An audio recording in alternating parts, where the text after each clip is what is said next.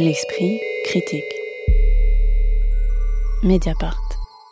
Au milieu d'une tournée qui mènera le spectacle prochainement au Théâtre des Célestins à Lyon et à la Comédie de Valence, 40 degrés sous zéro faisait récemment escale à Paris dans la grande salle du Théâtre du Rond-Point.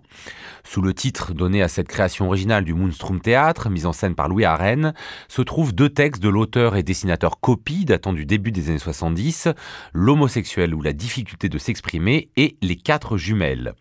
Correspondant à ces deux textes, le spectacle se présente en deux parties. La première se situe dans une Sibérie anxiogène et met en scène des personnages trans, en exil et à huis clos. La seconde prend aussi place dans un décor frigorifique, l'Alaska cette fois, et nous donne à voir quatre personnages aux crânes hypertrophiés, mourir, se relever, mourir, se relever, mourir, se relever, mourir, se relever. Le soir, moi où j'ai vu la pièce, la salle était pleine, remplie de jeunes gens beaux et intelligents qui riaient à chaque chute, à chaque propos un peu vulgaire et qui ont applaudi à tout rompre à la fin du spectacle. Personnellement, cette pièce m'a laissé assez de côté, mais avant peut-être qu'on entre dans les détails, euh, votre impression d'ensemble à euh, toutes les deux, euh, spectacle monstrueux ou spectacle abominable?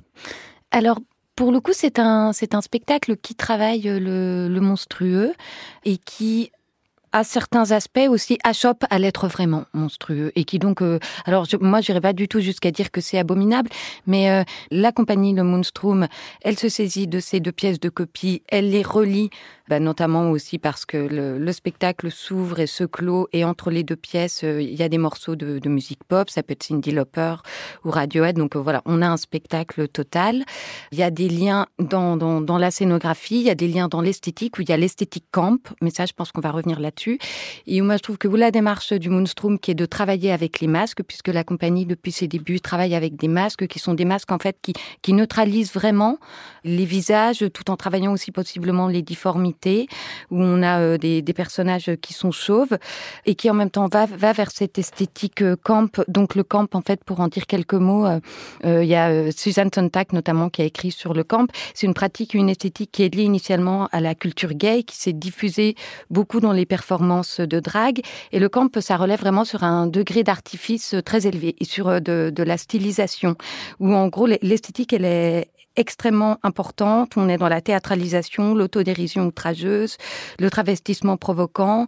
Euh, c'est l'esthétique des folles chez les, euh, chez les gays, le camp, historiquement. Mais tout en travaillant cette esthétique-là, le Moonstrump achoppe aussi à vraiment accéder au côté subversif de cette esthétique. Alors on va en reparler effectivement votre euh, point de vue d'abord Isée Sorel. Alors moi je dirais que j'en suis sortie assez ébouriffée et presque avec un mal de crâne de euh, ce spectacle parce qu'il faut dire que le niveau sonore est quand même euh, très élevé. Euh, c'est le copie qui est joué comme on attend un peu que soit joué copie, à savoir avec une forme d'hystérisation, beaucoup beaucoup de cris. Ben, on est vraiment dans la, la cage aux folles, si on peut dire. Regardez-la bien en face Votre élève de piano la plus douée Ne bouge pas moi, obsédante et maladroitement vers toi. Je prends quelques sachets d'héroïne. Trois plusieurs. Allons-nous-en Moi aussi, j'ai été opéré à Casablanca, Madame Simpson. J'ai un sexe d'homme. Et, euh, et on se salit, on est un peu comme des sales gosses, et c'est la cour de récréation, euh, mais en effet avec, euh, en étant plus euh, peut-être en poussant les curseurs, disons, mais il y a beaucoup de fluide, de faux sang, euh, d'éjection partout, un côté un peu scatophile. Euh, donc j'ai pas du tout envie de dire que moi je ne renifle pas de ces choses-là et qu'on est un peu des nous à l'esprit critique, des gens trop cérébraux qui aimons les spectacles ennuyeux, longs où on parle de l'esprit humain.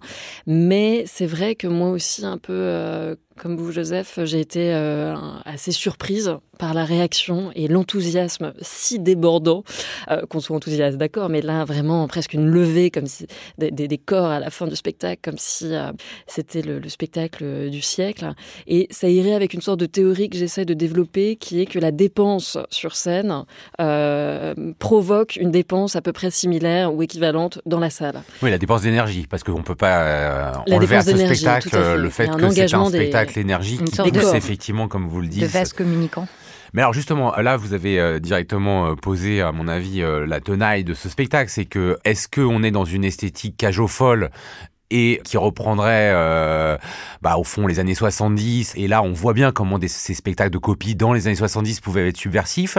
Ou est-ce qu'on atteint cette esthétique camp, drague, queer qui sans doute est ce que viennent chercher euh, notamment euh, voilà le public très jeune qui était là? C'est vrai que moi, contrairement à ce qui est écrit dans la note d'attention, je vois pas en quoi ce spectacle déplace l'imagerie véhiculée par le personnage de la folle dont le metteur en scène reconnaît qu'elle n'est plus aujourd'hui pertinente. Est-ce que vous, vous, avez eu quand même l'impression qu'il y a un déplacement vis-à-vis de cette euh, esthétique euh, des années 70 euh, où au fond il suffisait de se travestir en folle et de paraître pour homosexuel pour déjà avoir une dimension subversive?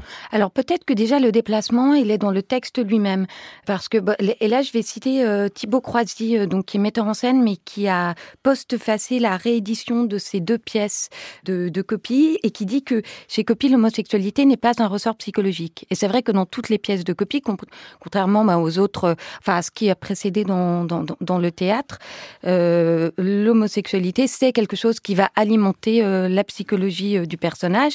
Et ce qui fait que dans, dans ce que ça va donner en général en mise en scène, soit on a le cliché de, de, la folle boulevardière, donc type plaquage aux folles, soit l'homosexuel tourmenté plutôt dans, dans le théâtre public.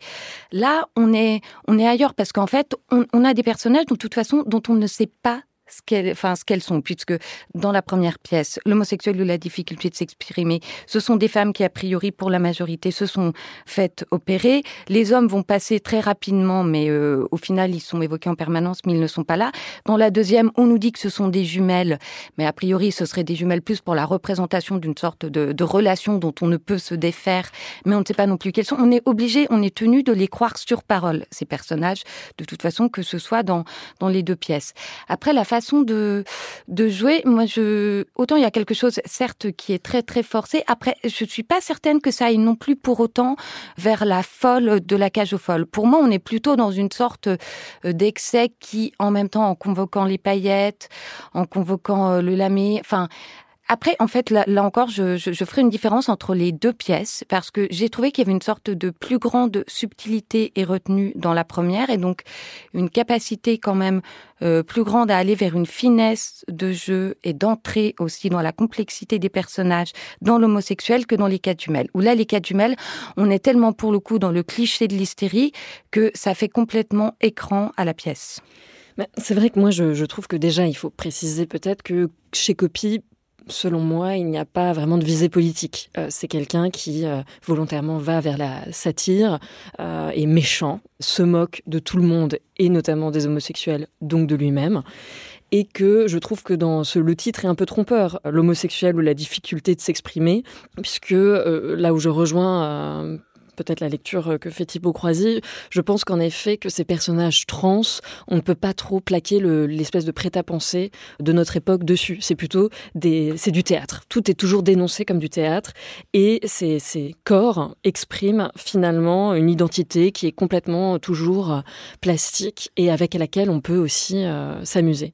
Après, euh, je pense que tout de même que cette, euh, ce choix qui est fait d'aller euh, dans, cet excès, cette exagération, euh, cette euh, hystérisation que j'ai déjà évoquée, aplanit plus que qu'elle crée du relief dans ses pièces. Et là aussi, je pense que bah, Thibaut Croisy, qui a aussi mis en scène ce, ce premier texte, donc de l'homosexuel ou la difficulté de s'exprimer, lui avait fait un choix tout autre. Et il disait notamment que si on veut sentir la subversion dans la pièce et faire rire le public, il faut que ça soit un rire plus intérieur, plus effrayant. Il ne faut pas se moquer de ce que l'on joue, faire la blague, il faut surtout y croire, accepter d'être la victime de son propre jeu. Et je trouve que c'est une lecture pour essayer de d'adapter copie aujourd'hui, parce que qui est tout à fait féconde parce que là moi ça m'a paru un peu vieilli, un peu vieillot. Et c'est pour ça que c'était assez étonnant de voir euh, cette chose assez passéiste face à un public aussi jeune qui en redemandait de, de cette espèce en fait et on se dit bon ouais, la mécanique une, du fédo jeune, fonctionne un, un, toujours. un public jeune et on a l'impression euh, effectivement moi d'un traitement alors vous dites vieilli, moi je dirais des fois très daté et là il y a la question de l'homosexualité mais par exemple dans la deuxième partie la représentation de la drogue Euh, et quasiment, enfin voilà, on a l'impression euh, de, c'est la manière dont Gérald Darmanin se représente euh, la drogue, non? Euh, Tellement c'est vieux comme manière d'aborder euh, cette thématique, Caroline Châtelet? Ah bah c'est complètement sans finesse en fait. Et c'est vrai que le, le problème, c'est que cet excès-là, au final, il verrouille en fait. Enfin, en tout cas pour moi, ça m'a même empêché de rire. Et par rapport à ce que vous dites, Isée, je trouve que ça renvoie au fait de monter du vaudeville. Enfin, quand on monte de la comédie, quelle que soit l'importance, je pense à Fedo, notamment, ce qui compte, c'est de travailler la mécanique. Et pour ça, il faut une sorte de précision et de rigueur. Et c'est justement en ayant quand tout est tenu au cordeau, que là, le rire peut advenir.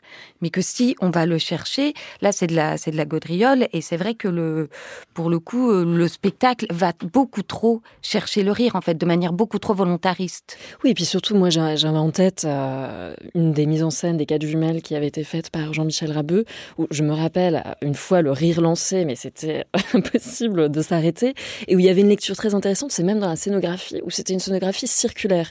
Et en effet, comme vous l'avez déjà dit, euh, Joseph, c'est une pièce où on ne fait que dire la même chose. Euh, File-moi une, euh, enfin, de la drogue, euh, de l'héros, disons, à je meurs, je renais, je meurs, je renais, etc., etc. Euh, donc on- évidemment, on frise l'absurde et c'est une espèce de mélange entre du Ionesco, une telenovela et euh, une série type euh, Les Feux de l'amour, avec laquelle toutes ces références euh, copient, s'en amusent. Et c'est vraiment euh, l'enfant terrible, comme dans cette première pièce, où euh, il y a tous les noms un peu du théâtre. Irina, qui fait évidemment penser aux Trois Sœurs de Tchékov. Il y a même le docteur. Enfin, a c'est- le- C'est une sorte de tambouille à chaque fois. Il y a Claudel, puisque que Claudel étant le, le consul euh, en Chine, qui est le père de Madré. Exactement. Donc il y a, il y a vraiment comme ça une volonté euh, de, de- de jouer avec euh, tous les codes du théâtre.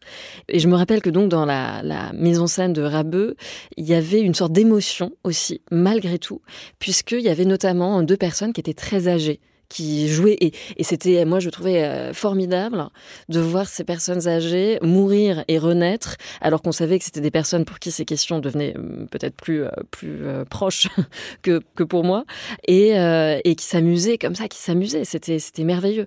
Et là, en effet, il y a quelque chose où ça nous passe un peu dessus. Et finalement, il y a quand même un truc très bourgeois pour moi qui euh, en ressort. Oui, bourgeois qui s'encanaille. Là, on avait euh, quand même un peu l'impression que Jean-Michel Rive était encore le directeur du théâtre du Rond-Point.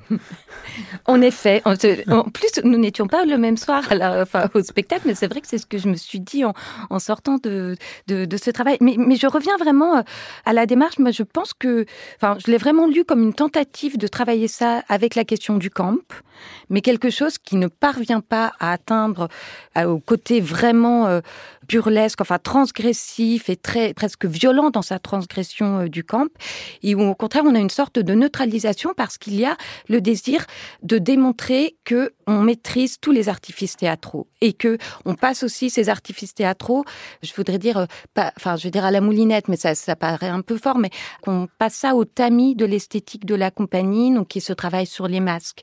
Donc je pense qu'il y a aussi peut-être une sorte de d'excès de vouloir bien faire et de montrer aussi, euh, enfin pour l'équipe de montrer tout ce qu'elle sait faire. Oui, c'est vrai, parce que peut-être pour aller quand même vers des choses plus positives, euh, on, sent que ben, c'est Christian Lacroix qui a fait les costumes, que tout ça est assez euh, foisonnant, plaisant, et en plus cette compagnie revendique une sorte de jouissance, et euh, il y a une, une dépense, une jouissance comme ça, mais ce qui fait que pour moi, ça, va avec une forme de, pulsion libidinale bourgeoise aussi, on en a un peu pour son argent et on appâte le client. Et en même temps, bah, ça qu'on dit, je pense que comme toute cette esthétique camp, de fait, on a maintenant des drag race euh, à la télé sur France Télévisions où, euh, je veux dire, la, ménagère de moins de 50 ans s'en réjouit, que le voguing est dans toutes les institutions publiques, euh, etc., que tout le monde met des paillettes pour aller en club, etc., etc. Donc en fait, tous ces codes qui étaient repris par bah, les gays à une certaine époque, etc., sont complètement rentrés maintenant dans, dans la normalité, dans une nouvelle norme. Donc de réutiliser ces outils-là et en plus, bah, là, nous l'ayant vu au théâtre du Rond-Point, je trouve que c'est peut-être là aussi où ça achoppe. Et c'est vrai que ça nous fait passer aussi à côté de la puissance de, l'écriture de copie, parce que je reviens aux quatre jumelles. Alors certes, il peut y avoir quelque chose de, complètement absurde, mais en même temps, ce sont des personnages. Bon, alors on c'est entre un, le quadrille et le western, mais ces personnes ne cessent de mourir pour revenir à la vie, comme si dans la mort, il trouvait le, la, nécessité de, de, vivre. Donc il y a quand même quelque chose de très profond aussi dans, dans, dans, ce que raconte Copy et dans la façon aussi dont les personnages dans les deux pièces sont dans des univers euh, complètement euh, arides, enfin voilà, des univers très froids, très lointains dont il ne cesse de vouloir partir. Donc ça raconte aussi quelque chose de, de des existences en fait à la marge. 40 degrés sous zéro, une création originale du Moonstrom Théâtre sur des textes de copie, bénéficie d'une belle tournée l'ayant déjà menée à Mulhouse, Grenoble, Angers, Malakoff et Paris. Et il sera bientôt visible à Lyon et Valence dans les semaines qui viennent. L'esprit critique. Mediapart.